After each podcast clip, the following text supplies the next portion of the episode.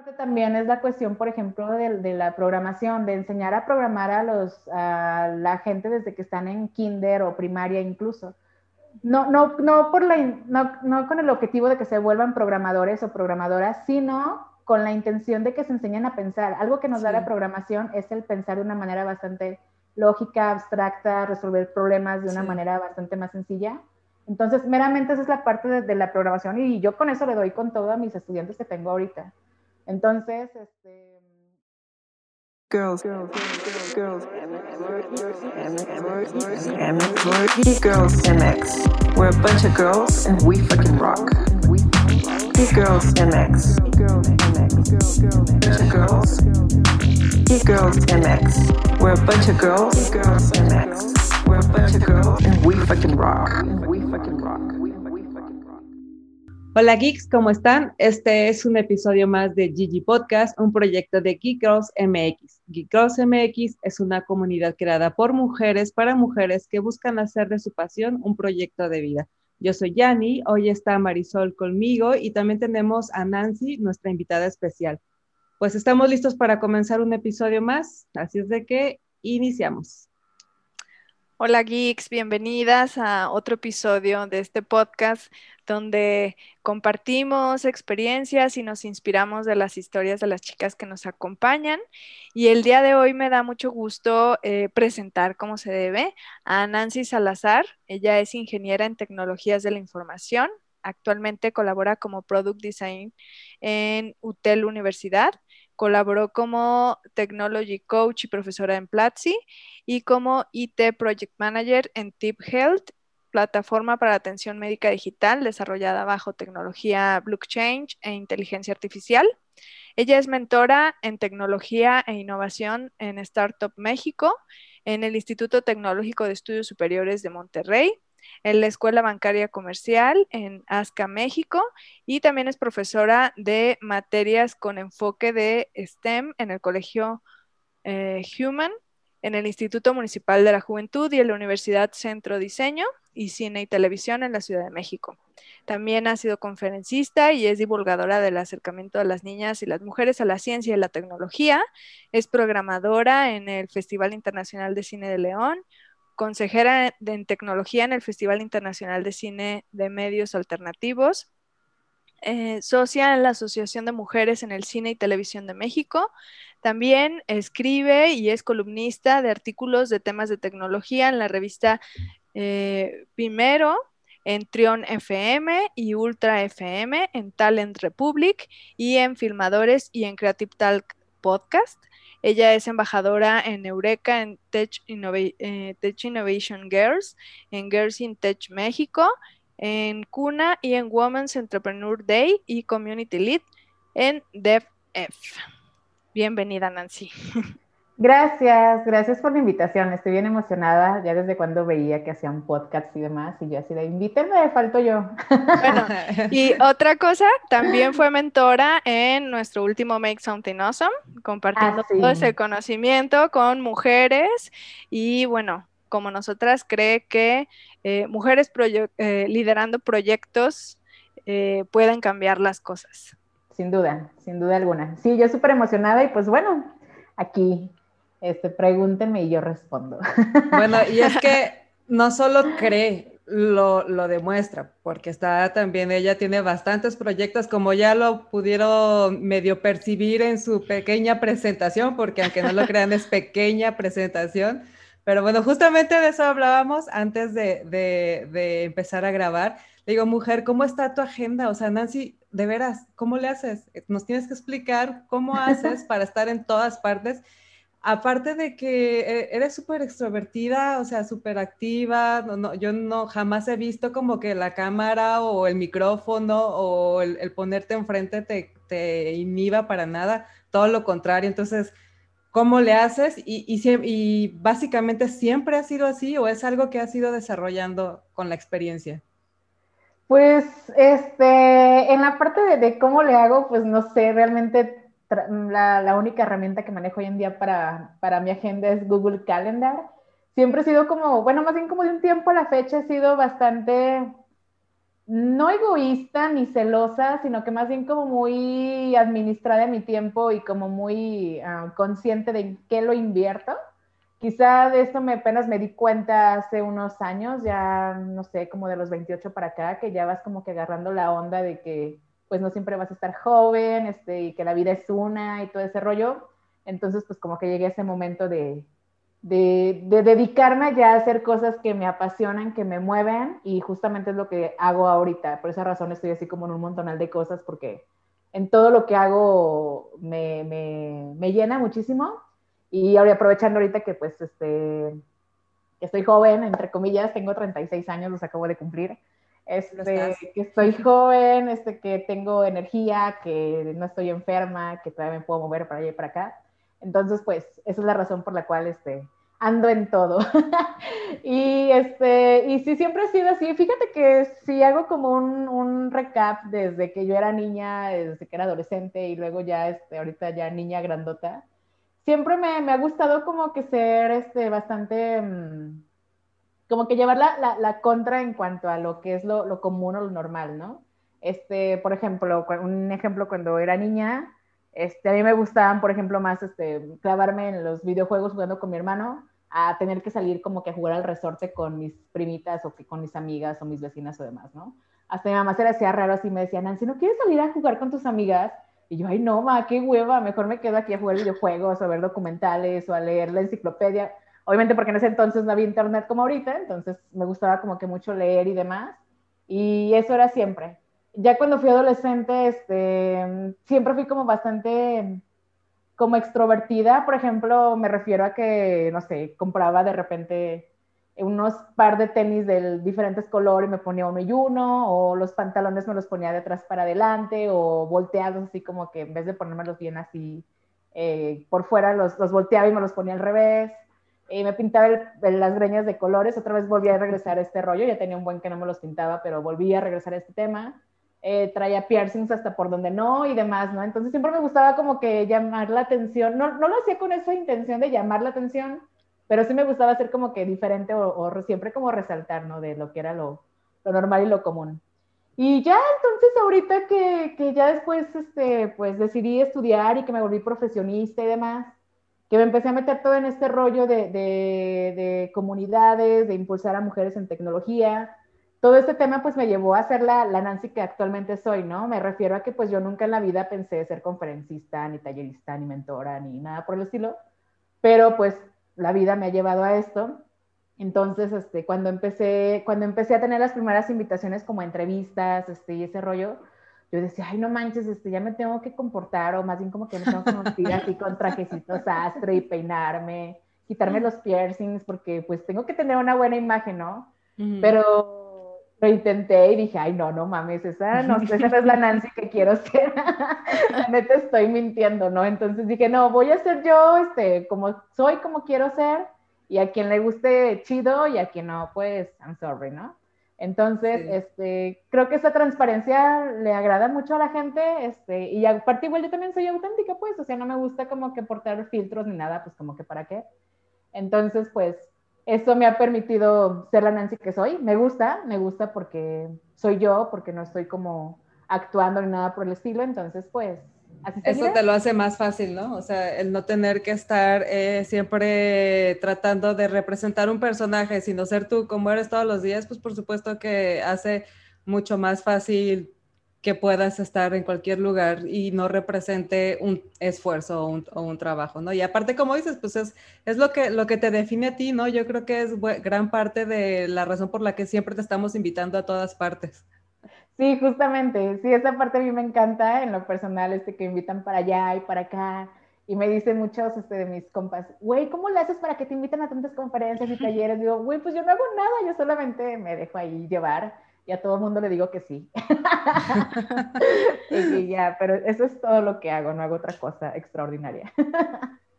Oye, Nancy, pero uno de tus elementos y de tus pasiones está en la, en la tecnología. ¿Cómo fue ese camino eh, que te llevó a decidir o encontrarte con la, con la tecnología? ¿Qué te llevó ahí? En esta parte eh, fue el momento de, elegir una profesión a, estudiar. Este, yo creí eh, que ya no iba a tener una profesión. Es más, ni siquiera lo tenía en mi mente.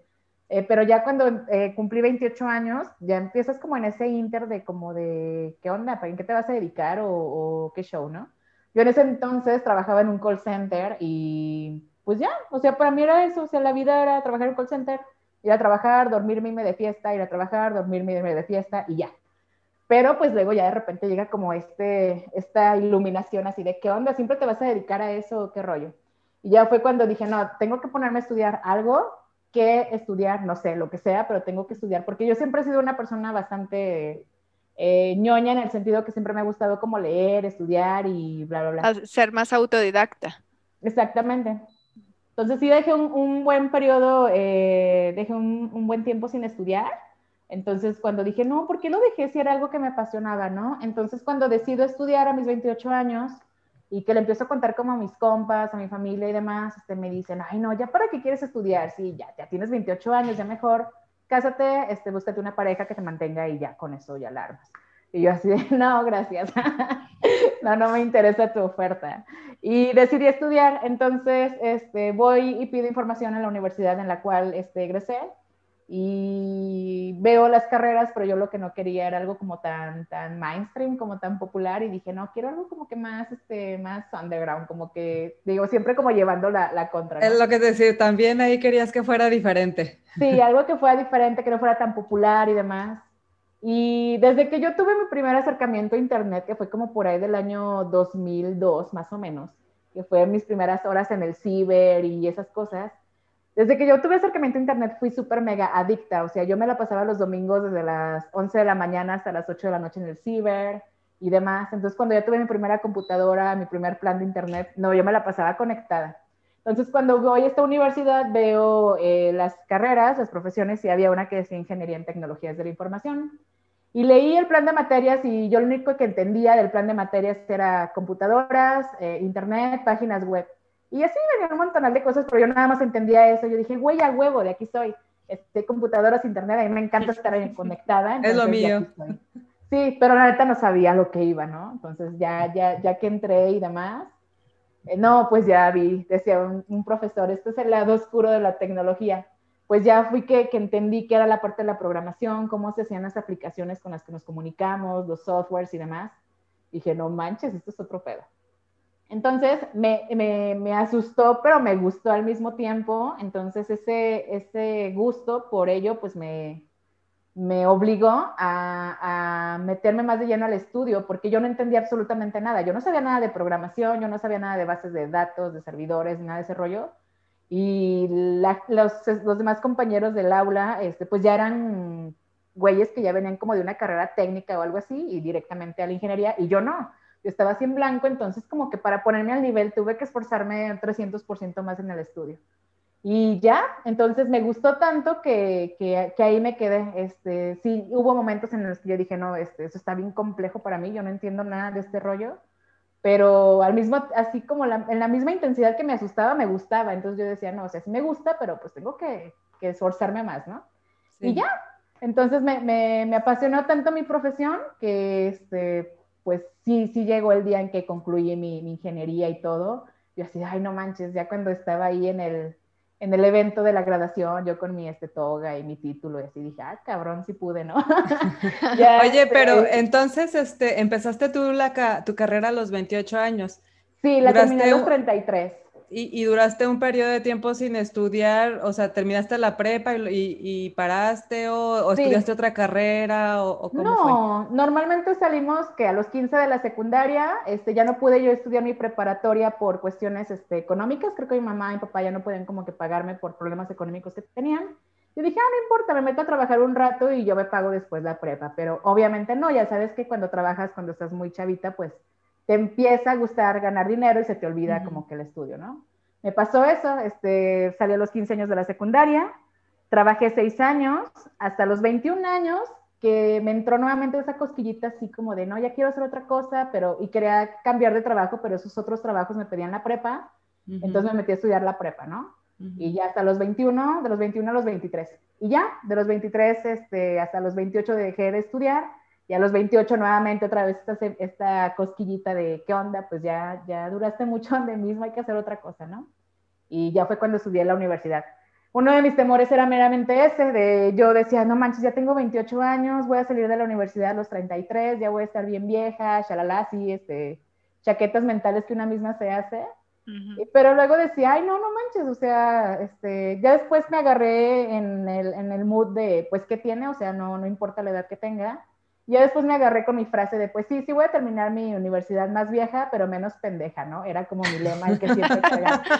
Entonces ya de ahí navegaba para todos lados con eso y ya terminé mi profesión, este, y de ahí en adelante ha cambiado para mí el mundo cañoncísimo. O sea, te decía, yo no me imaginaba la, Nancy que soy actualmente, este, banda que me conoce de la Nancy de hace este, 10 años a la Nancy que soy ahorita me dicen, güey, nada que ver, este, nada que ver. Este, no sé qué te pasó, no sé qué hiciste, andas súper movida y demás.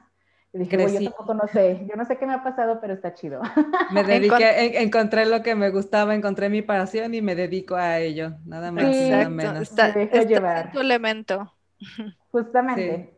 Y ya, de ahí este, encontré esta pasión por la tecnología, es un área que me encanta porque me demanda o nos demanda quienes estamos dentro de este ámbito a estar súper actualizados, a estar leyendo, estudiando, aprendiendo, probando, calando.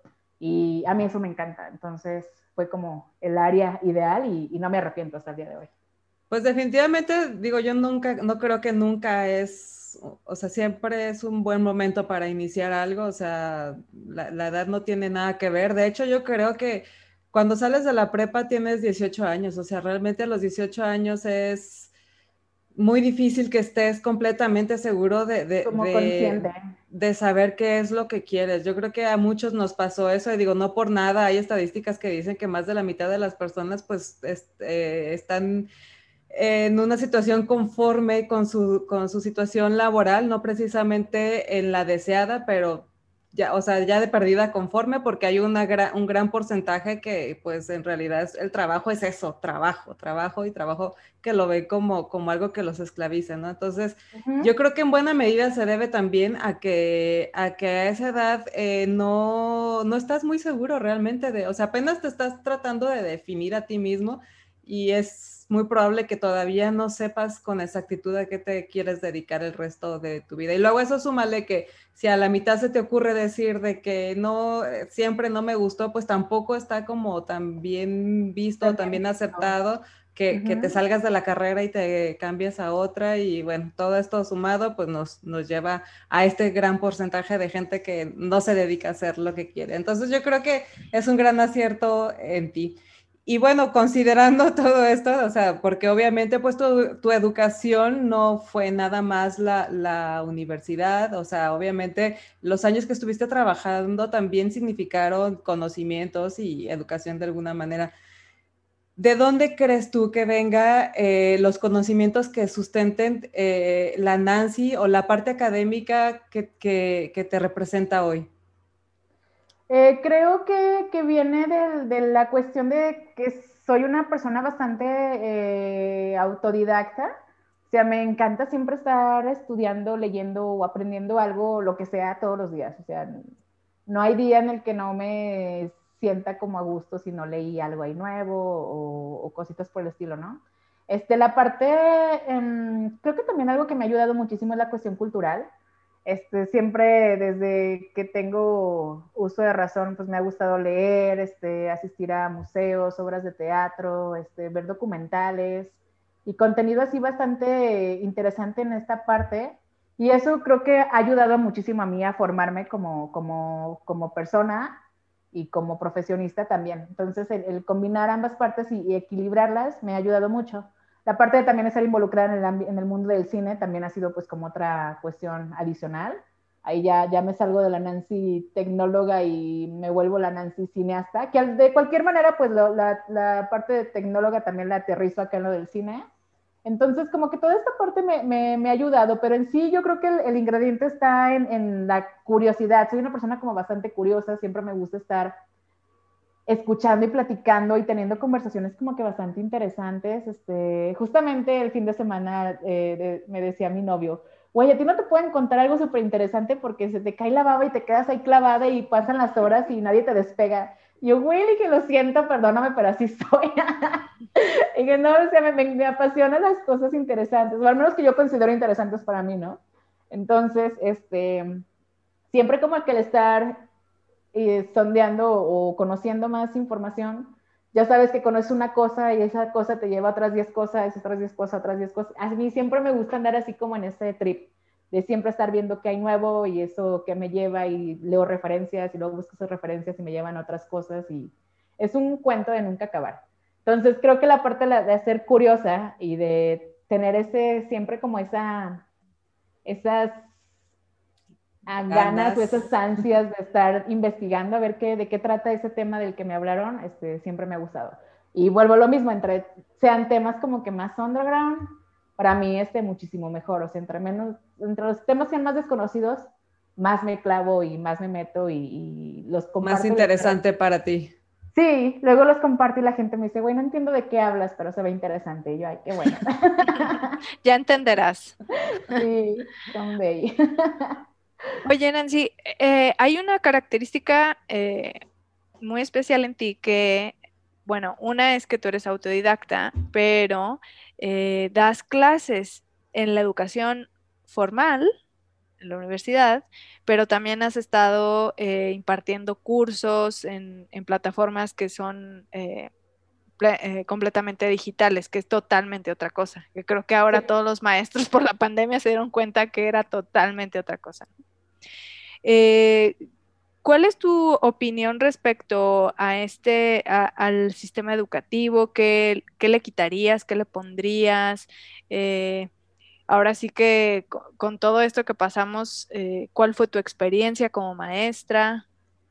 Ya, aquí creo que, ay, se me, se me hizo súper interesante cuando me preguntan de, la cuestión del, del COVID, que cómo me, me afectó. Yo siempre que les comento que no me, no me afectó de manera negativa, sino al contrario, de manera positiva. Bueno, negativa porque no me, bueno, positiva porque no me he enfermado tampoco, ni me enfermé y ya me vacuné y todo ese rollo. Pero algo que me gustó mucho a mí de, de la que llegara la pandemia, pues fue meramente esta parte de, de, que la gente explorara lo que era estudiar en línea, trabajar de manera remota y demás. Justamente le decía a, Jenny ahorita que eh, en el backstage que que yo tengo cinco años aproximadamente trabajando de, home office de manera remota. Entonces, yo hace el año pasado todavía o el anterior, yo le decía a la gente, porque la gente me miraba viajando y demás, y me decían, güey, ¿no trabajas o qué pedo? ¿Te mantiene tu familia? Y yo, ay, no, obviamente que trabajo. Y me decían, es que siempre te vemos por aquí, por allá, y que ahora fui a una conferencia para no sé dónde, y que era para acá. Y dije, ah, pues es que trabajo de manera remota y el tener un trabajo así me, me da esta libertad. Y la gente me decía, ¿cómo es remota? No, no, no, ¿cómo es ese trabajo? Yo, ah, pues puedo estar donde quiera mientras tenga mi computadora e internet, desde ahí puedo cambiar. Y no lo visualizaban o no lo conocían o no se les hacía como tan familiar, ¿no? Entonces, la cuestión de la pandemia, pues, este, em, eh, logró que este término incluso se popularizara y que ya todo el mundo sepa de qué va. Ahora, inclinando a la parte de la educación, también me fascinó porque si bien algo que yo promuevo mucho en mis estudiantes es de es que exploten estas herramientas digitales y las eh, pongan a, su favor y que las utilicen como, como armas, como herramientas. Entonces, eh, a mí me encanta Internet porque es un mar de, de, de, información cañoncísima. Obviamente también hay que tener este cierto criterio y, filtrado de, la información que consumas. Tampoco es como que todo lo que me pongan enfrente me lo creo. Pero este, Internet es un arma fabulosa y si tienes una computadora y si tienes un smartphone, puede ser cosas bastante, bastante chéveres, ¿no? Entonces, algo que yo promuevo mucho con mis estudiantes es meramente eso, de esa habilidad por el que sean bastante autodidactas, que temas que sean de su interés los busquen en Internet, porque ahí están las respuestas, de a veces de, que se limiten a hacer preguntas tan obvias, porque si abres el navegador y pones ahí la respuesta tal cual, ahí te va a aparecer la respuesta. Entonces, como este, esta habilidad de, investigación o de informarte por ti mismo, ¿no? Sin necesidad de tener a un maestro delante de ti.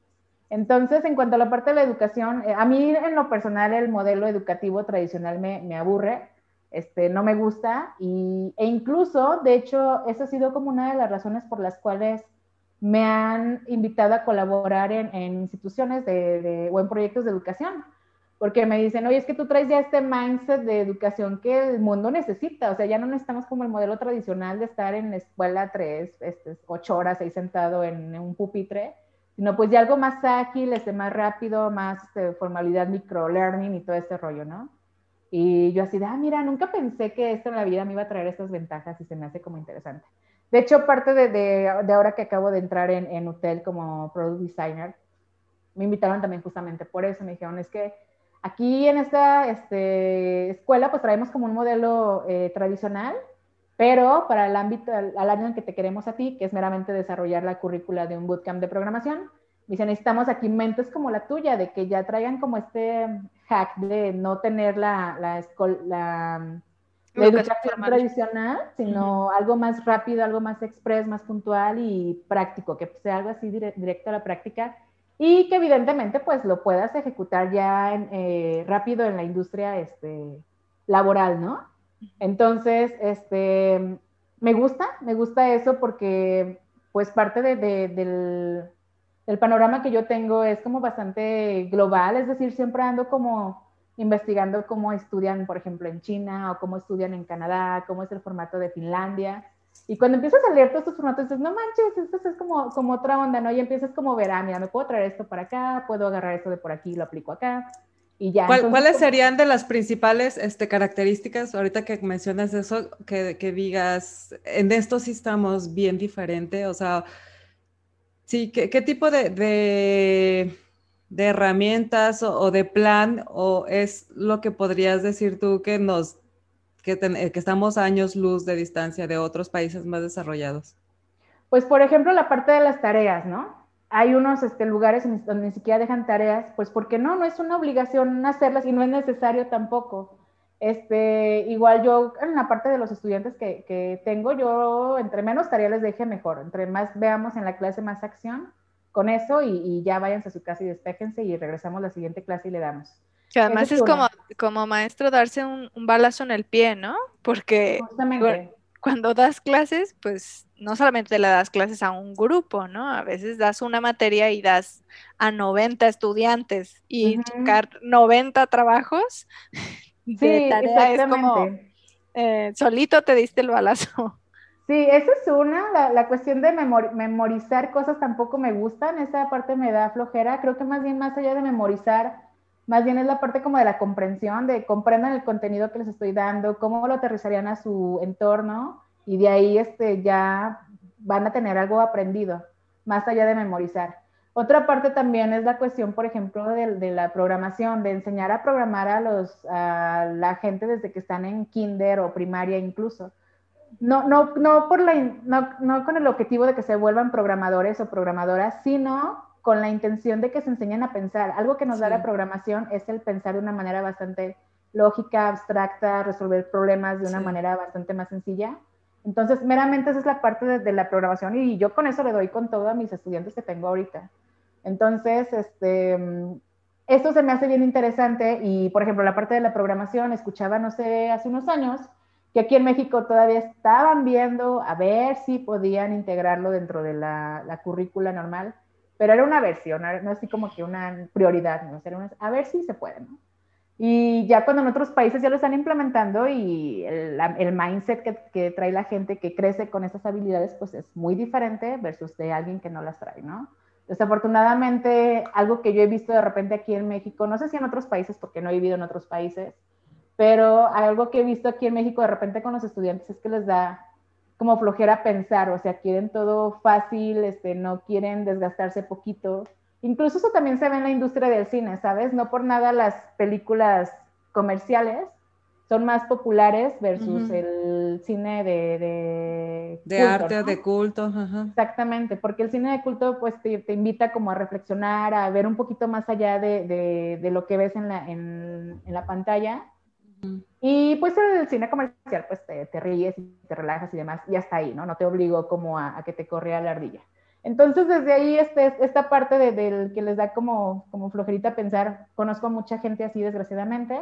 Uh -huh. Entonces, pues eh, creo que, que, esta parte de, de, estas habilidades que les platico, si las implementáramos, pues creo que tendríamos a lo mejor una mejor, este, una mejor este, eh, educación ya hablando en, en, en las necesidades de hoy en día, ¿no?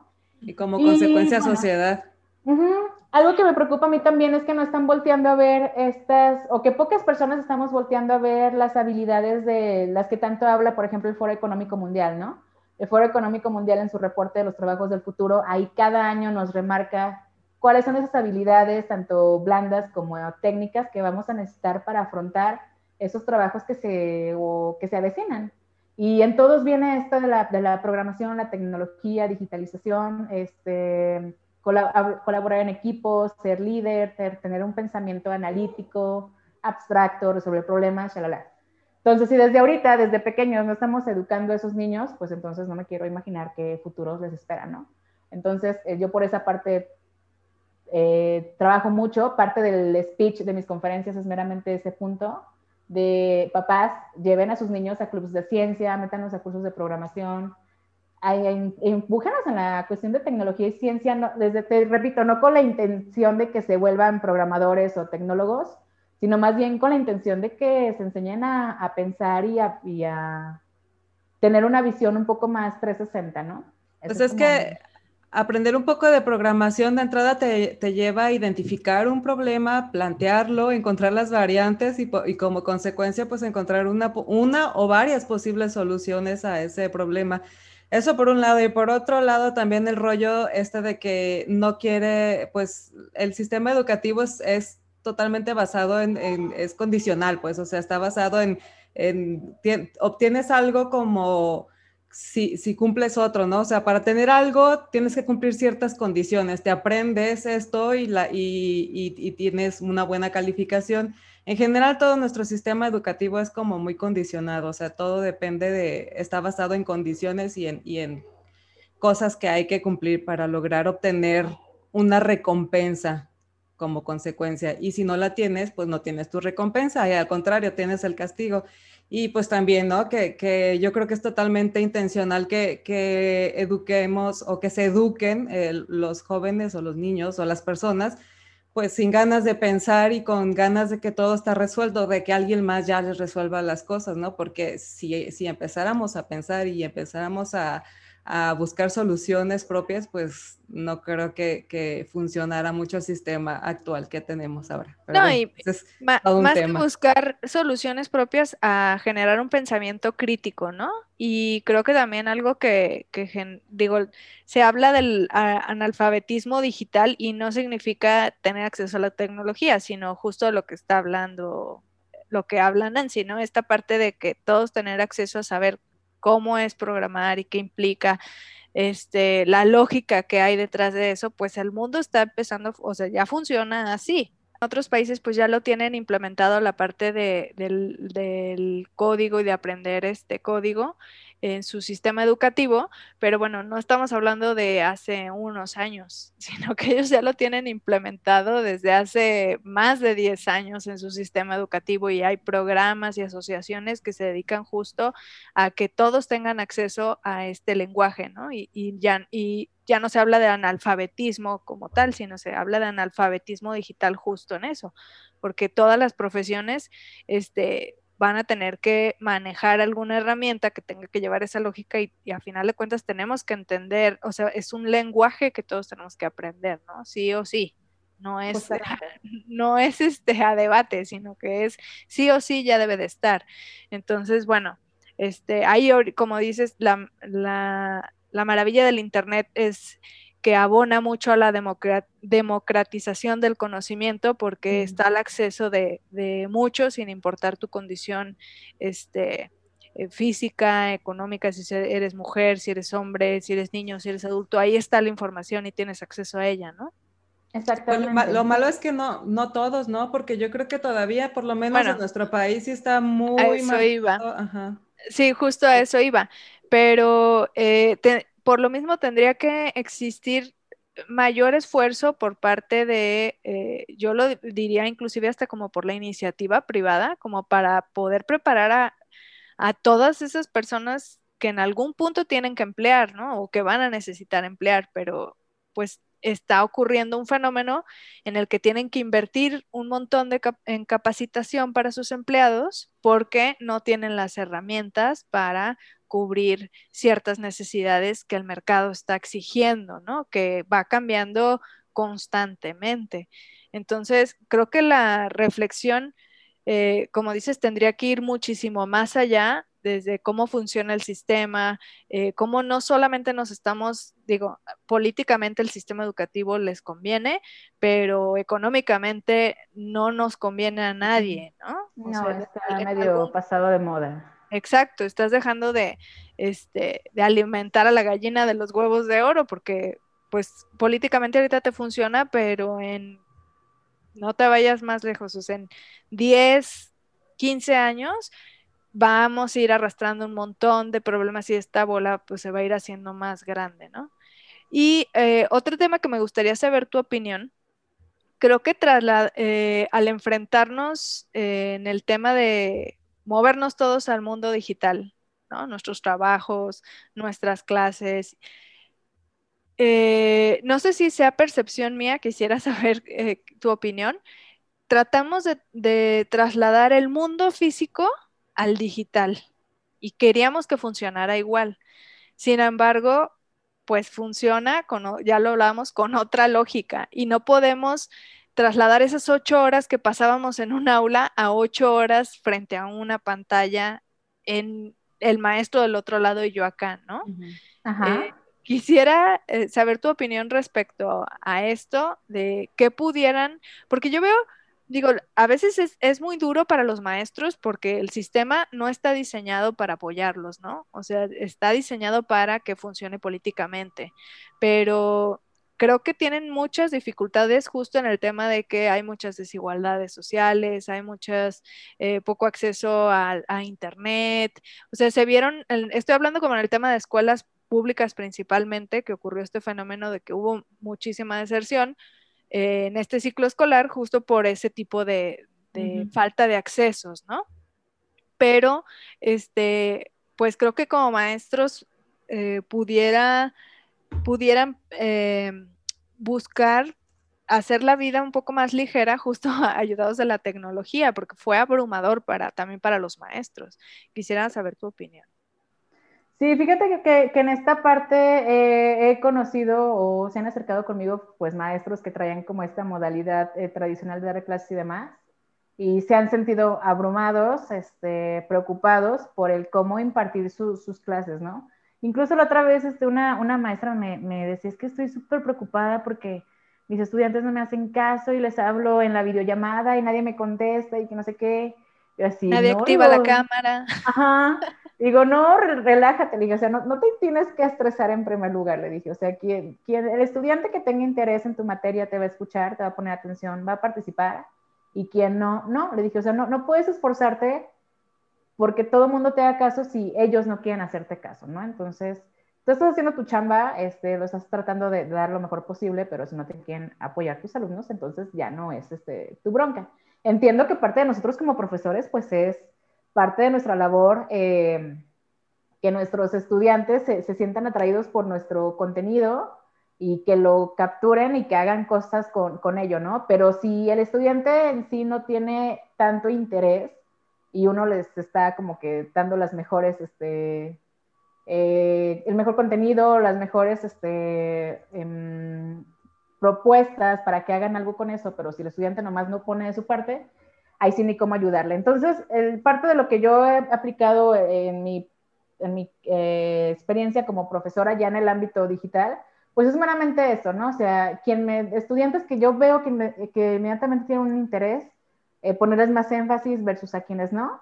Este, los que no, no quieren, pues ya tendrán sus razones, a lo mejor no se sienten cómodos con esta modalidad y demás. Sin embargo, este, también parte de nuestra labor como teachers, pues es meramente hacer las, las actividades un poco más como interactivas.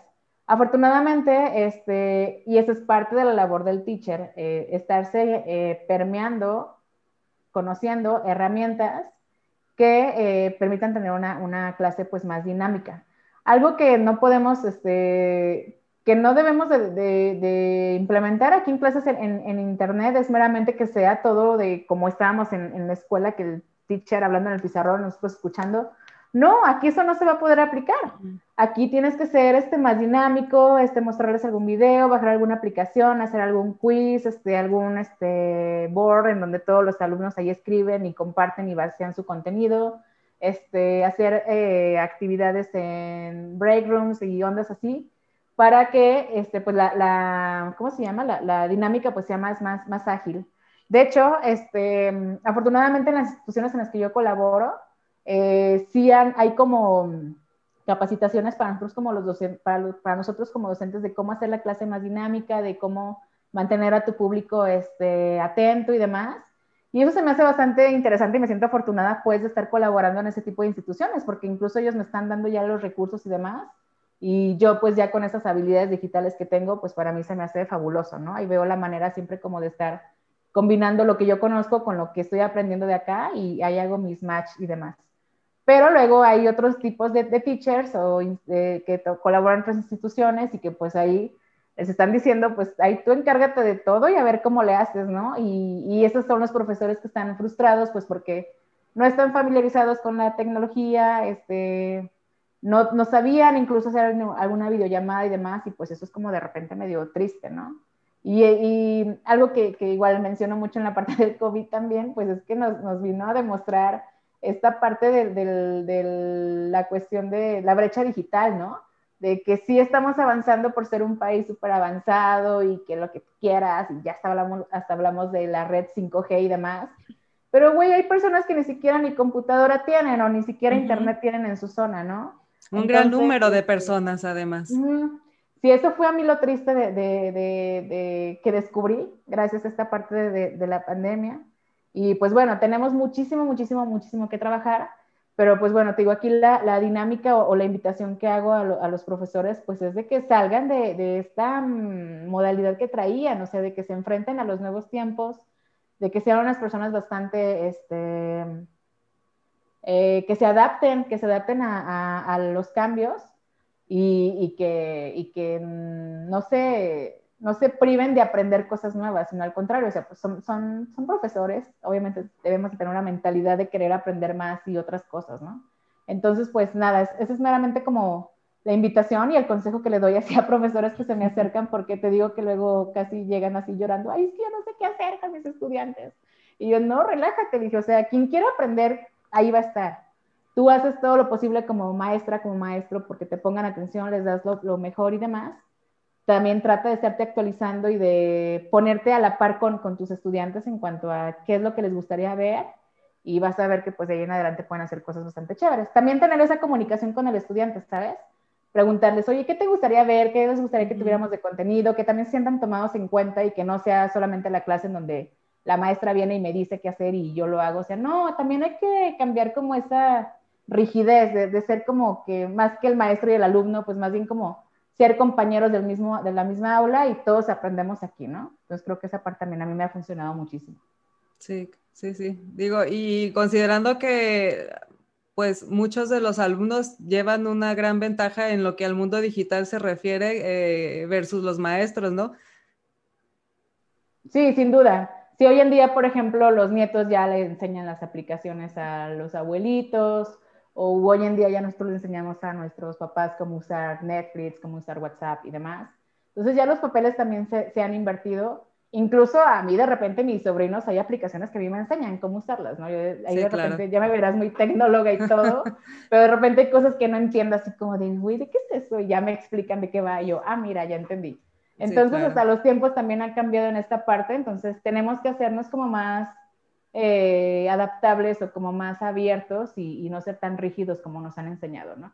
Y colaborativos. Pero oye, en la parte educativa no es lo único a lo que te dedicas, o sea, te dedicas a un chorro de cosas, conferencias, workshops, colaboraciones en proyectos, mil cosas. Cuéntanos de las otras cosas que también haces. Sí, pues ando este, de mentora, eh, mentora, pues ya lo decían hace rato, y en el TEC de Monterrey, y en la EBC, en Startup México, Ahí de repente me hablan para orientar a emprendedores, principalmente emprendedores que traen proyectos de base tecnológica, pues ahí logro de, trato de, de orientarles más bien conforme a mi experiencia si su proyecto pues si es viable o no, o si está como medio pacheco, o tienen que bajarle como dos rayitas a su, a su proyecto. Que eso fue un poco de lo que nos ayudaste en el pasado Mason Finosum, ¿no? Estuviste como, Justamente. como mentora. Sí, ahí andaba de mentora y demás. Y meramente ese es mi rol, porque luego de repente hay emprendedores que, lamentablemente cuando somos emprendedores, pues nos aferramos a nuestra idea o creemos que nuestra idea es perfecta y única y es la más del mundo. Pero pues no, obviamente necesitas el feedback de gente experta e incluso pues de, de varios este, puntos de vista, ¿no? Entonces, meramente ese es mi rol, eh, de ayudar a estos emprendedores a orientarles en si su proyecto si es viable o no, eh, asesorarles este, técnicamente eh, qué tipo de tecnologías deberían usar y demás. Y bueno, también ando en eso, este, ando en radio también, aquí en León, Guanajuato, que es donde yo me encuentro, este, colaboro en dos estaciones de radio, una es Ultra FM y otra es Trión FM. Y bueno, ahí colaboro con cápsulas de pequeñas participaciones donde hablo de temas de tecnología. Eh, en Trión, por ejemplo, hablo como de las, participo cada martes ahí y hablo como de todas las noticias de tecnología más importantes que salieron en la semana. Y ya ahí las comparto, damos mi punto de vista y demás.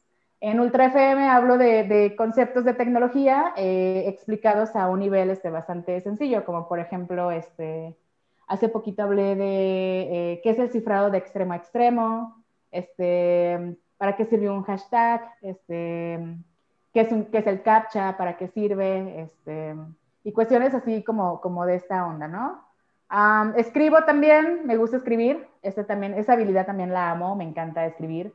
Entonces escribo de repente para plataformas digitales y revistas eh, del tema que sea, más tecnología. Por ejemplo, en Revista Primero es una revista enfocada a emprendedores y empresarios. Entonces allí hablo de negocios, de empresas y demás, más tecnología. Escribo una plataforma que se llama Filmadores, que va enfocada a la parte del cine. Entonces escribo eh, artículos de cine más tecnología. Entonces, como por ejemplo aplicaciones para hacer tu primer cortometraje o aplicaciones o la inteligencia artificial, como hoy en día desarrolla guiones para películas por sí solo, ¿no? Y cositas así. Y ya creo que es todo lo que hago. Ah, Nada más. Creo que... Pero aparte no duda, creo que es todo lo que hago. Sí, porque los fines de semana. los, los, domingos vendo menudo y así.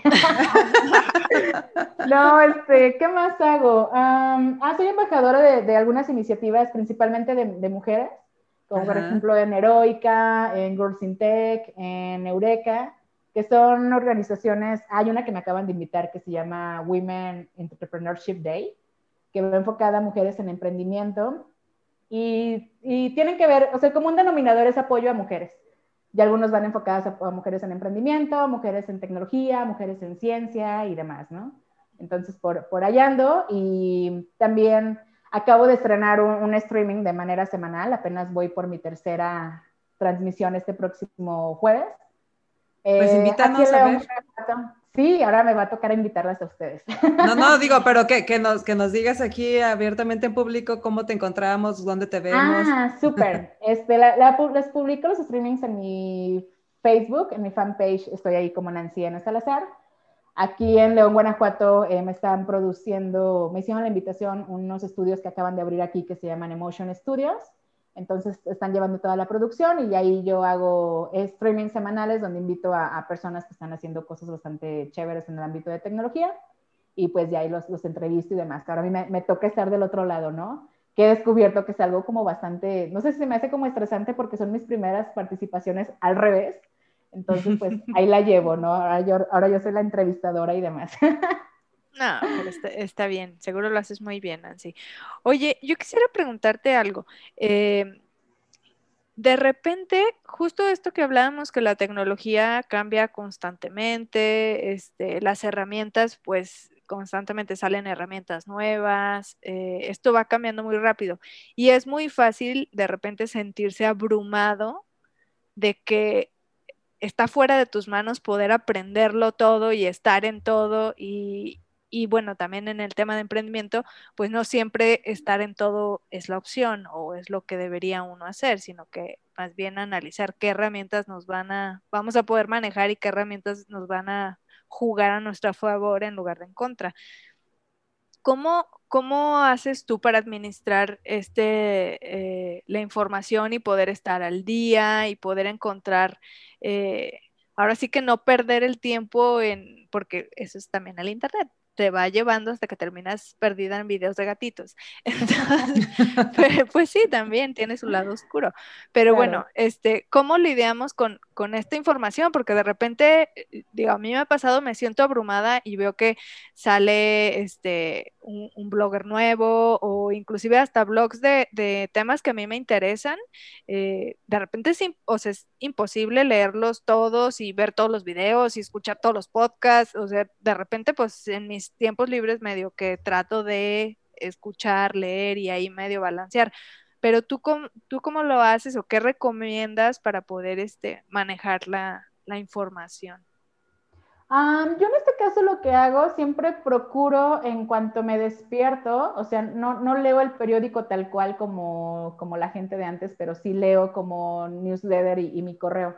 Afortunadamente trato como de sí ser una persona bastante ¿cómo podría llamarle? Como si tengo una, no, no, es por presunción, pero creo que sí tengo como una curaduría bastante cool en cuanto a la información que consumo. Entonces sí soy como bastante exclusiva en ese punto, o sea, trato de seguir como páginas que me dejan algo bueno o trato de suscribirme a newsletter de... Como que sigues, que están haciendo Así cosas chidas.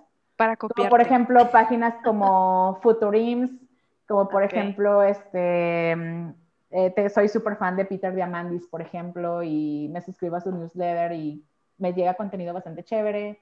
Este, eh, plataformas como Jimbeta también, este, y ondas así, que me llegan así como un newsletter a la semana, que incluso hasta dentro de tu newsletter puedes personalizar, al momento que te suscribes tú personalizas si quieres que te llegue una vez a la semana, quieres que te llegue el domingo, en la mañana, qué hora. Yo normalmente trato de, que me lleguen los domingos porque los domingos es como que cuando mi correo está así tranquilo y me doy como el tiempo de, consumir, ¿no?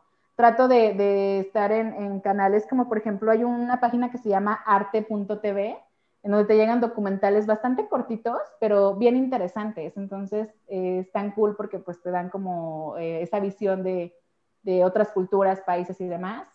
Y, bueno, entonces eh, procuro yo cada mañana eh, por lo menos sí leer algo, alguno, uno, uno dos artículos así súper cortos y con eso para mí ya, ya fue más que suficiente. Este, ya cuando se trata como de aprender algo ya más, más en forma y demás, este, trato sí de, de, bloquear ese tiempo en mi calendario y de asignarme ya esas horas para, para estudiarlo, porque si lo dejo ahí eh, en el marcador, pues ahí se queda. Entonces sí trato como de, de de dedicarle dentro de mi agenda un espacio a ese tema en particular y estudiarle lo más que pueda y, ya, ¿no? Entonces te digo, siempre trato como de seguir fuentes oficiales, este, te decía en los libros, por ejemplo, o en los blogs que salen referencias de, de, quién están hablando, de los autores o de las empresas o de lo que sea. Siempre es bueno como que sacar esas palabras clave e irte a investigar sobre ello, ¿no? ¿Y cómo lo haces? Pues nada más ahí subrayas en, en, el blog este, la palabra y le das en buscar en Google y ya te manda nuevamente a la referencia de, de este nuevo concepto, ¿no? Y ya, entonces básicamente así es como lo manejo. En cuanto a la parte de los podcasts, este, por ejemplo, sí tengo como poquitos eh, podcasts que sigo. De hecho, este, sigo, por ejemplo, el podcast de, de, New York Times. Este, hay uno en el que participo justamente que se llama Creative Talks Ahí este, es el contenido de, mis amigos de Blackboard y tienen un contenido bastante también chidísimo. En la curaduría de esa información también está bien, bien, bien interesante, entonces trato como de, de no perdérmelos. Y ya, entonces ahí me la voy llevando. Algo que me, a mí me gusta mucho este, eh, hacer, de repente, este, yo no tengo auto, entonces de repente cuando uso transporte público, son como esos tiempos de, de que aprovecho para leer o para escuchar un podcast. Estas son como de las ventajas que siempre encuentro en la parte de, usar transporte público, ¿no? Porque si me la viviera en auto, además, ahí pues ni, tiempo tendría de, leer ni nada. Entonces sí aprovecho como estos espacios para, en cuanto tengo chance, eh, me meto ahí a leer o escuchar y, ya no, no hubo tanto tiempo muerto, ¿no? Entonces siempre ando como que viendo eso, qué, qué tiempos tengo muertos y en esos tiempos a ver qué le meto para que no sea, no sea algo ahí desgastado nomás a lo menso. Oye, y te, quería preguntar, ¿qué criterios utilizas para, bueno, qué criterios implementas para curar todo el contenido que, porque bueno, a ti te invitan a un montón de, lugares, te invitamos porque estamos incluidas, precisamente por, por la opinión que tienes respecto a diversos temas, sobre todo de tecnología, pues que es lo tuyo. Y te mantienes muy vigente, eh, o sea, tu opinión tiene cierta validez y peso, digo, por eso te, invitamos a, varios, a varios lugares. Y, y, mantienes, creo yo, o sea, desde mi punto de vista, como una opinión muy ecuánime, que tal, incluso neutra respecto a la tecnología. Pero me interesaría saber, pues, obviamente ya dices, ¿no? O sea, te mantienes informada, claro, claro, y escoges este, todos estos lugares para, para, para, para obtener la información. ¿Bajo qué criterios? ¿Cuáles son tus criterios para curar la información de la cual te nutres? En esta parte sí trato como de, te decía, primer, en primer lugar trato como de seguir a, gente que está haciendo bastante, cosas bastante cool, al menos en el ámbito de, tecnología. Esa es una de las ventajas que tenemos nosotros, los que estamos dentro del ámbito eh, tecnólogo. Eh, bien lo decía, no me acuerdo dónde había escuchado, que una de las ventajas que nosotros tenemos, los que estamos dentro de este ámbito, es que tenemos a, a esas figuras públicas vivas ya podemos hoy en día estarlas siguiendo en redes sociales, viendo qué es lo que hacen, qué es lo que comparten, en qué proyectos están. Entonces, eso pues te sirven a ti como para tener esa visión de, esa persona en particular y ver qué es lo que está haciendo y tú lo lees y dices, ah, no manches, está súper interesante. Ya te decía, por ejemplo, ahorita de Peter Diamandis, este, yo soy súper fan de ese señor, lo amo, me encanta. Y su contenido es bastante, eh, de, hecho son de las personas que tienen esta etiqueta de futurista porque son gente que traen una mentalidad o una visión como de 10, 15 años este, adelante. Entonces, el consumir el contenido de este tipo de personas, en obviamente, pues me nutren a mí y me cambian también el panorama de lo que yo de repente eh, suelo pensar, ¿no? Y me hacen eh, ver un poquito más, más allá. Eso en cuanto a, seguir a, personas interesantes en redes sociales. Eso es algo de lo que yo siempre menciono, que es como este, que las redes sociales no solamente son para compartir memes, las redes sociales también son para conectar, para seguir a gente que está haciendo cosas bastante interesantes, este, hacerte conectar con ellos en LinkedIn, en Facebook, en Twitter o donde tú quieras, y poder interactuar con ellos, que sepan de tu, de tu existencia. Algo a mí que mucho que me ha servido eh, ha sido meramente eso, el, el explotar las redes sociales para hacer un networking bastante sólido y colaborar con gente que está haciendo cosas bastante chéveres, que se den cuenta de que existo. Y una vez que ya tenemos esta conexión, este, salen de ahí cosas bastante chéveres, ¿no? Colaboraciones, invitaciones y demás. Entonces, este, esa es la, la, ventaja en cuanto a la parte de, de, redes sociales y de hacer la parte del networking. Este, otra cosa es, em, pues, mantenerme al día en cuanto a libros se refiere o, o a contenido que, que, tiene una visión un poco ya más este, adelantada decía, a mí en lo personal me gusta mucho seguir a gente que traen este chip como de 10 años adelante o 15 años porque sí salen bastante de, la cajita en la que de repente nos encajonamos, ¿no? Y pues eso al mismo tiempo te decía, este, me nutre en el sentido de, ver qué es lo que leo, ver cómo lo puedo bajar a mi realidad y cómo puedo aplicarlo en lo que yo esté haciendo, ¿no? Entonces esta parte pues me, me gusta mucho. Y ya, y el estar leyendo, la, la habilidad de, de, de, leer este, es muy interesante y, es súper enriquecedora.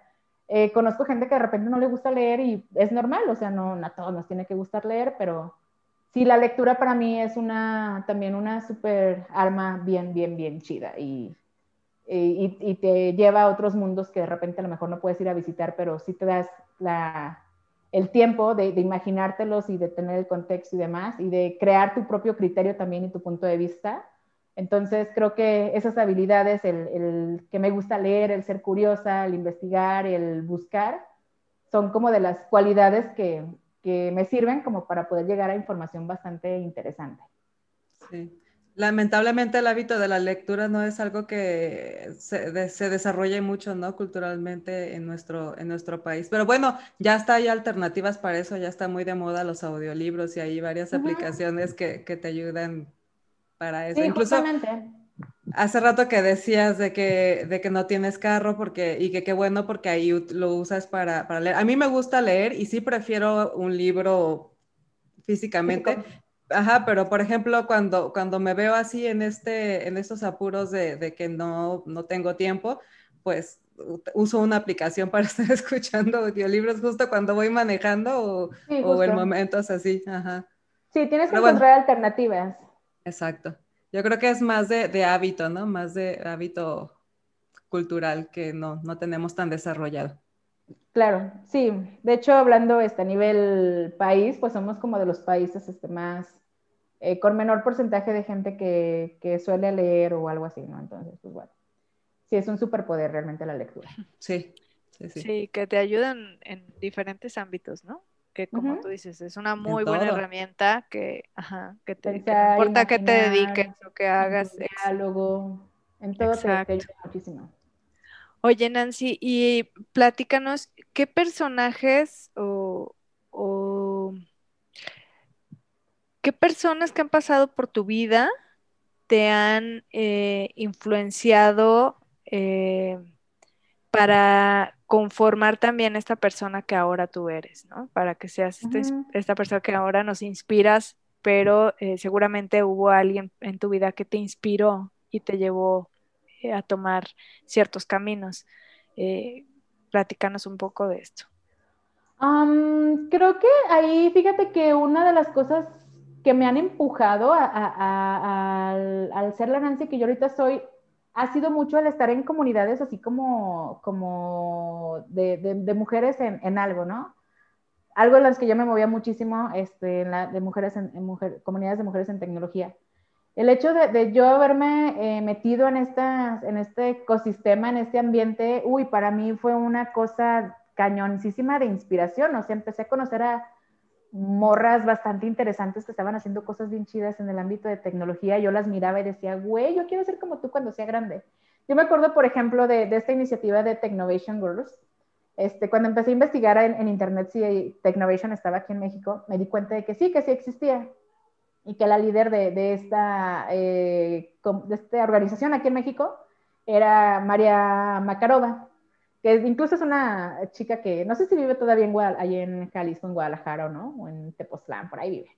Total que, que ella es este, la representante de Technovation aquí en México. Yo me acuerdo que las primeras este, búsquedas que hice de ella, que la miraba en conferencias en Campus Party y demás, yo decía, no manches, yo quiero ser como ella y la, empecé a agregar en Facebook, la seguí en Twitter, la seguí por todos lados y la enviaba correos y demás, así como que para que supiera de mi existencia.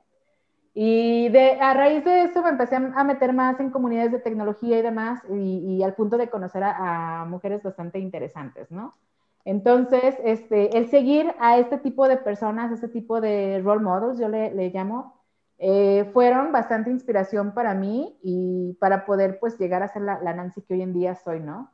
Creo que era algo que sí anhelaba, sí lo anhelaba porque sí lo, lo llegué a mencionar, algún día me gustaría ser como ella, pero hoy en día ya, ya, ya lo soy. Lo digo que ya lo soy porque ya con, con María Macarova, de, de, yo haberla visto en un video en Campus Party, yo decía, yo quiero ser como ella, pues ya llegamos al punto de ya estar en un evento juntas en un mismo panel y, participando como, como participantes de ese panel, ¿no? Y yo decía, no manches, o sea, yo de haberla visto así como que la super admiraba, ahora ya estamos compartiendo este, mesa en un, en un mismo evento y, y hablando del mismo tema, ¿no? Entonces, este, me, ha funcionado a mí mucho como el externar. Cuando admiro a una mujer, principalmente se lo externo, se lo comparto y se lo hago saber. Y eso me ha ayudado muchísimo porque las tengo de, de, referencia y las tengo en mis redes y veo qué es lo que están haciendo y compartiendo y demás. Y eso a mí me sirve un montonal de inspiración. Inconscientemente yo he trabajado también en eso. Eh, lo digo inconscientemente porque a veces yo hago y todo lo que hago lo hago pues porque me mueve y me apasiona y demás pero no dimensiono el, el, impacto que estoy dejando o, a quién llega a lo que yo estoy haciendo.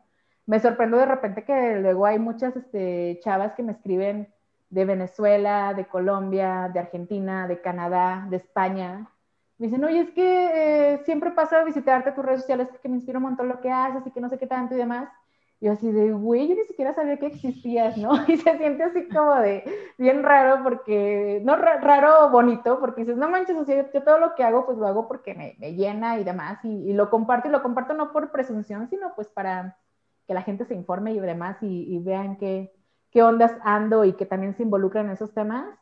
Pero cuando logras inspirar, este, sí está, sí es una tarea ya bastante cañona, ¿no? Este, a mí últimamente, por ejemplo, me, me pasa que me escriben mensajes, incluso en mi Facebook tengo un álbum que se llama Amo a mis fans, les llamo fans a mis fans. Y son este, puras screenshots de mensajes que me dejan, de eh, que me admiran y que los motivé a, hacer un buen de cosas. Yo así de, no manches, yo ni siquiera tenía el gusto de conocerte, pero qué bueno que logré impactar así en tu vida, ¿no?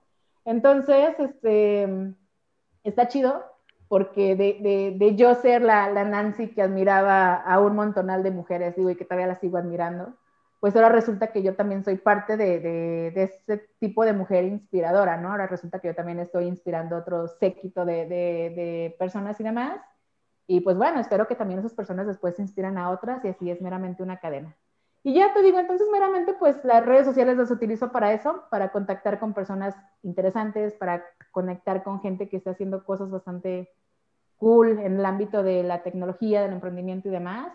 Y el rodear o tener tus redes llenas de ese tipo de contactos, automáticamente te inspiran y, y, te sirven de referencia para tú continuar por tus sueños y tus propósitos y todo lo que tú quieras. Sí, claro. Pues de hecho la inspiración es uno de los principales motores de esta comunidad, ¿no? Todo, muchas o la gran parte de las cosas que hacemos es pensando en inspirar a otras, en, en promover y apoyar a las mujeres que ya se animaron a, a, vivir su sueño, su proyecto de vida o su pasión como proyecto de vida. Y por otro lado también a las que no lo han hecho, que se inspiren viendo a estas otras mujeres y, que nos demos cuenta pues de que sí se puede. Y de alguna manera yo creo que todas podemos llegar a inspirar, inspirar a, otras mujeres siempre y cuando, siempre y cuando compartamos nuestra historia, porque yo creo que eso es algo de lo que, y lo hablábamos, ¿no? Antes de empezar a grabar, que, que pues hace falta y, cómo ayuda tanto eh, que existen estos espacios en donde las mujeres podamos compartirnos y contarnos y echarnos porras y, inspirarnos unas a otras, al final de cuentas. Sí, la verdad que eso de las comunidades son un detonante bien cañón para empoderarnos entre nosotras y de igual manera desmetificar que, que entre mujeres podemos apoyarnos y podemos colaborar, ¿no? Que básicamente hace rato estábamos hablando de estos este, estereotipos, pues ese es un estereotipo que también hoy en 2021 todavía sigue existiendo, entonces nuestra labor es meramente pues este, eh, eliminar esa imagen que tienen de nosotros como mujeres. Definitivamente. Eh, Nancy, platícanos em, de todo esto que haces, digo, ya sabemos, te apasiona la tecnología, te apasiona el conocimiento, el cine. Eh, ¿Qué es lo que más disfrutas de, de todo este, todo esto que haces? ¿Qué dices? El, el, el, estar como informada o estar conociendo cositas nuevas eh, no tan populares, eso me emociona mucho. Pues yo creo que es algo que caracteriza las decisiones que tomas, ¿no? O sea, desde chiquita decidías este, pintarte el cabello de color porque era diferente, decidías ponerte los pantalones diferente, decidía, decidiste estudiar una carrera que no fuera la más común también. Creo que sí es algo que te podría un poco definir, ¿no? Sí, justamente. Y eso es lo que me llena y me mueve diario, así como de a ver ahora qué aprendo para compartirlo y a ver qué hago con esa información y a ver a quién le llega y a ver en qué conferencia la comparto. No sé, siempre esta, esta onda como de estar compartiendo lo que aprendo me mueve muchísimo y conocer como de todo un poco me, me llena y no sé, me, me, gusta esa diversidad de, de, áreas que, que, manejo en mi cerebro. Luego de repente es, es, es, recibido comentarios del tipo especialízate, especialízate nada más en algo, enfócate solamente en una cosa y demás. Yo sé, no, digo, te lo juro que no puedo, güey. O sea, sí, sí quiero, pero no puedo, güey, no puedo, no puedo. O sea, me encanta hacer muchitas cosas porque, no sé, no sé, me llena. Este, hace, el mes pasado, por ejemplo, terminé un curso de pintura y uno de fotografía también, y estaba viendo de qué manera podía combinarlo con la cuestión de tecnología y demás. Entonces, no sé, siempre ando como que a ver qué, qué hago. Y creo que traigo mucho en feeling este tema de, de, del ya trillado de, de, la vida es una. Eh, algo que yo menciono mucho a, a, mis compas y demás. Digo, afortunadamente, digo, de, de todos los, los trabajos, cuando solía trabajar en, en lugares fijos, este, mm, siempre yo pasaba por un panteón, siempre, eh, esos trabajos donde yo estaba, siempre eh, pasaba por un panteón, siempre había como un panteón cerca, Digo, entonces como que el diario pasar por ahí, eh, mi mente me decía de, güey, hazlo ahorita porque mañana vas a estar del otro lado, ¿no? Mañana vas a estar ahí tú también. Entonces, esta de manera inconsciente me, me obligaba y, me, y sigo con esa misma mentalidad de hacerlo ahorita que puedo y ahorita que tengo ganas y que el tiempo me lo permite, ¿no? Ya mañana, este, no sé, se me ahorita salgo y me atropellan o qué sé yo, y ya valió madre. Entonces, pues, hacerlo ahorita todo lo que pueda y lo que se me plazca mientras tenga tiempo y la energía. Digo, no tengo hijos ni nada por el estilo, entonces creo que también como esta libertad este, me, me ayuda muchísimo. Entonces, pues yo aprovecho, aprovecho porque ahorita que, como dice el Ricky Martin, living la vida loca, pues algo así. algo así en este mood estoy, así como de... De hecho, mi mamá me dice, güey, lo que no hiciste cuando estaba chavita lo quieres hacer ya ahorita, ya quieres hacer todo ahorita que ya estás más vieja que no sé qué. Dije, pues sí, güey, le digo, lo quiero hacer, ahorita la, la, edad que tengo no me importa, pero quiero hacerlo. Le dije, no, no creo en la reencarnación ni nada de esas cosas. Entonces lo quiero hacer mientras esté viva, porque es cuando lo puedes hacer. Exactamente. Sí, y eso también es como un estereotipo, ¿no? De que hay una edad para hacer ciertas cosas. Pues, sí, según quién. ¿no? Uh -huh. Según quién lo dijo, eso, así, ay, no, hueva.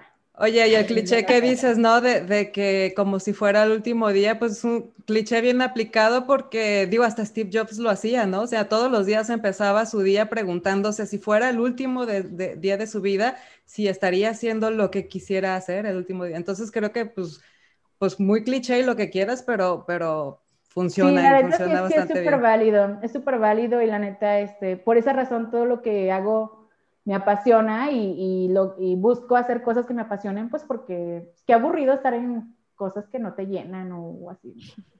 Me da hueva Oye, eso. y justamente, y ajá, miedo, yo creo que es a mí también lo que me manda, pero bueno, justamente hablando de, de toda esta diversidad de actividades y de la agenda tan complicada y llena que tienes todos los días y de el mil de información que que anda navegando por tu cabecita todo el tiempo. ¿Cómo, o sea, ¿cómo haces para encontrar un balance? ¿Qué, ¿Qué cosas, qué hábitos o qué cosas sí o sí haces todos los días para conseguir que tu día fluya? Eh, ay, algo que he estado haciendo mucho últimamente es como despertarme con, con, con la apertura de a ver qué, qué nueva noticia me llega hoy o qué nueva invitación Um, algo que he aprendido, que he estado haciendo últimamente es abrazar la, la, la cuestión de la incertidumbre y hacerla mi, mi, aliada y diario despertarme con esta mentalidad de qué me depara el día de hoy, ¿no? ¿Qué cosas chidas va a haber el día de hoy? Entonces, Universo, ¿qué tienes para mí hoy? Sí, ¿no? Así de, yo ya ando bien, este, bien empoderada, ahora qué, qué, a qué me voy a enfrentar el día de hoy, pero así en modalidad este, chica superpoderosa, ¿no? Así como mi bien. Entonces, este, siempre me despierto con esta actitud de, hey, qué bueno, que el día de hoy, ¿qué va a pasar, no? ¿Qué tenemos que hacer? ¿Qué, qué problema se me va a atravesar? ¿Qué invitación voy a recibir? Y demás. Entonces, este, algo que a mí me funciona mucho, pues es meramente mi agenda trato de, de, tener así todo, todo, todo bastante marcado, horarios y demás, incluso hasta qué hora me tengo que bañar, a qué hora tengo que comer y, y demás. Entonces, el respetar y llevar mi, mi, agenda tal cual, este, pues es lo que me permite como tener este, este equilibrio. Obviamente, este, también tengo mis espacios para cuestiones este, culturales, de hobbies, de desmadre, de irme de fiesta, visitar a mis amigas también, amigos, salir con mi chavo y, y demás. Pero cuando se trata de, de chamba, eh, estoy ahí un 300%, ¿no? No estoy al 100, estoy al 300. Entonces creo que eso es lo que más me, más me, ha funcionado. Y, y, eso es como el, como el secreto, como el no, no, dar el 100, sino échale un poquito más de, de ganitas y, y, todo es más cool. Y como les decía hace rato, pues hacer cosas que te apasionan. Cuando haces cosas que te apasionan, no te cansas. O sea, yo, por ejemplo, aquí estoy en, en, en la oficina desde las 5 de la mañana y ahorita, por ejemplo, son las 9.40 y, y, todavía traigo un montón de pila. O sea, estoy pensando ahorita de que voy a terminar con ustedes y me tengo que poner otras cosas todavía y pienso dormirme como hasta la 1 de la mañana. Pero son cosas que me emocionan, ¿sabes?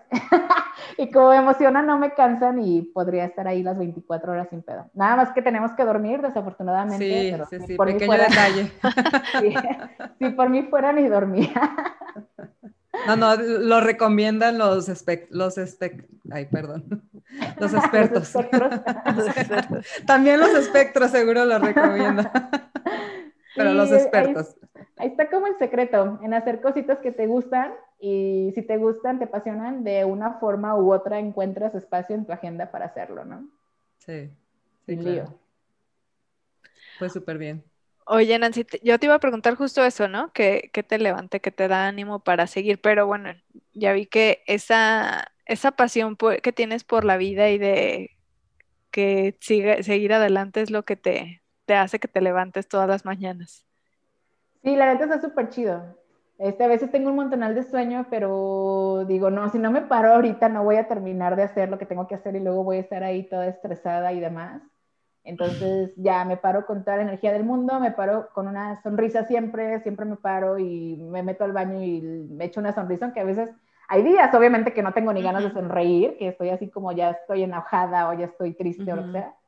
Pero trato así como de sí asumir eso, ese, ese humor, porque obviamente pues no soy un robot, este, sí me la llevo tranquila más, pero digo, ya, ya, ya va a pasar, este, disfruto que mi cuerpo esté enojado, que mi cuerpo esté triste, mi mente esté triste y demás y lo disfruto.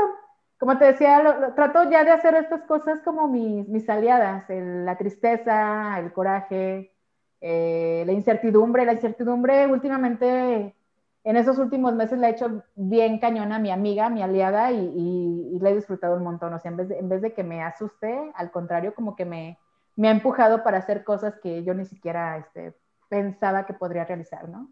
Entonces, al momento de que intercambias los papeles y los ves más como tus amigas que como tus enemigas, ya te cambia el, ambiente bien cañón. Sí, muy buena técnica, ¿no? Porque por lo general tendemos a querer tener el control de todo, ¿no? Querer tener una, ajá, una historia con un principio y con un fin ya definido, definido por ti además, donde pareciera que eres el único protagonista, pero no. Entonces, obviamente, pues algo se sale de tu control y una manera de verlo con buena cara, pues es eso, decir, ok, pues hoy estoy dispuesta a que la vida me sorprenda, no, no, estoy consciente de que no puedo controlarlo todo, de que va a haber cosas que no tenía previstas, pues vengan a darle. Justamente, eso es lo que me ha funcionado y está chévere. Se siente cool ir en esa montaña rusa llamada vida. Así es. Pues bueno, Nancy, ya estamos por terminar el, episodio. Eh, muchas gracias, muchas gracias por todo lo que nos has compartido. Sin duda nos inspira. Pero antes de terminar, pues vamos a hacerte la pregunta que le hacemos a todas nuestras invitadas de que eres geek.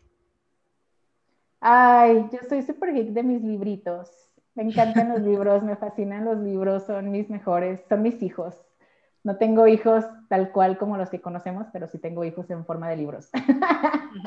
me encantan los libros, me encantan los videojuegos del Nintendo NES. Soy súper soy super fan de Mario Bros. Este, me encanta eso, me encantan los documentales, me encanta la tecnología en general. Y ya, eso es todo lo que me encanta. El arte, la cultura, todo eso bonito me gusta. Y el cine. Oye, Nancy, y quisiéramos eh, que nos pudieras compartir la forma en la que las personas que hayan escuchado este podcast pudieran continuar la conversación contigo, este, contactarte, cuáles son tus redes. Por supuesto, pueden encontrarme en Facebook, en Twitter, en Instagram y en LinkedIn. Ahí estoy como Nancy N. Salazar. Ahí estoy siempre publicando un montonal de contenido, este, principalmente con enfoque tecnológico educativo Así que pues si están interesados en meterse en este mundito de la tecnología, pues síganme y, se van a llevar contenido bastante chévere. Y hay uno que otro meme también chido. Padrísimo. Sí, muchas gracias Nancy. De hecho, pues vamos a poner como siempre este, todas tus redes en la descripción para que vayan a ver eh, eh, el capítulo y, y, donde, y en la parte de la descripción las van a encontrar. Y hablando de redes, pues también vamos a recordarles a todas que nos pueden seguir eh, en todas las redes sociales como Geek Girls MX. También tenemos una página web, geekgirls.com.mx. Y pues agradecerles quedarse hasta el final del episodio, a todos los que se quedan hasta el final y los que se quedan al principio también, no importa. Recuerden darles like, suscribirse si no se han suscrito y pues por supuesto agradecer a Marisol por estar de co-host en este episodio nuevamente. Y muchas gracias a Nancy nuevamente por tu tiempo, por, por compartir todas tus historias con nosotros y te digo, pues vamos a salir de aquí súper inspiradas. Chidísimo, muchísimas gracias chicas por invitarme y pues bueno, fue un placer para mí y como les dije, pues ya ahora a mí me tocará invitarlas a mi programita. Encantadas. Muchas gracias y nos vemos el siguiente miércoles. Bye bye. Bye. Bye. Girls, girls, girls, girls, girls, girls, and girls, girls, girls, girls,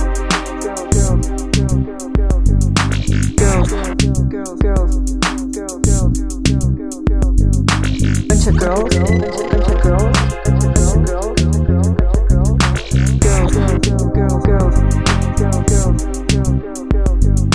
girls, girls, MX. Girls, girls, girls, We're a bunch of girls, girls. Girls, girls, MX. We're a bunch of girls, Girls MX. We're a bunch of girls. And we fucking rock.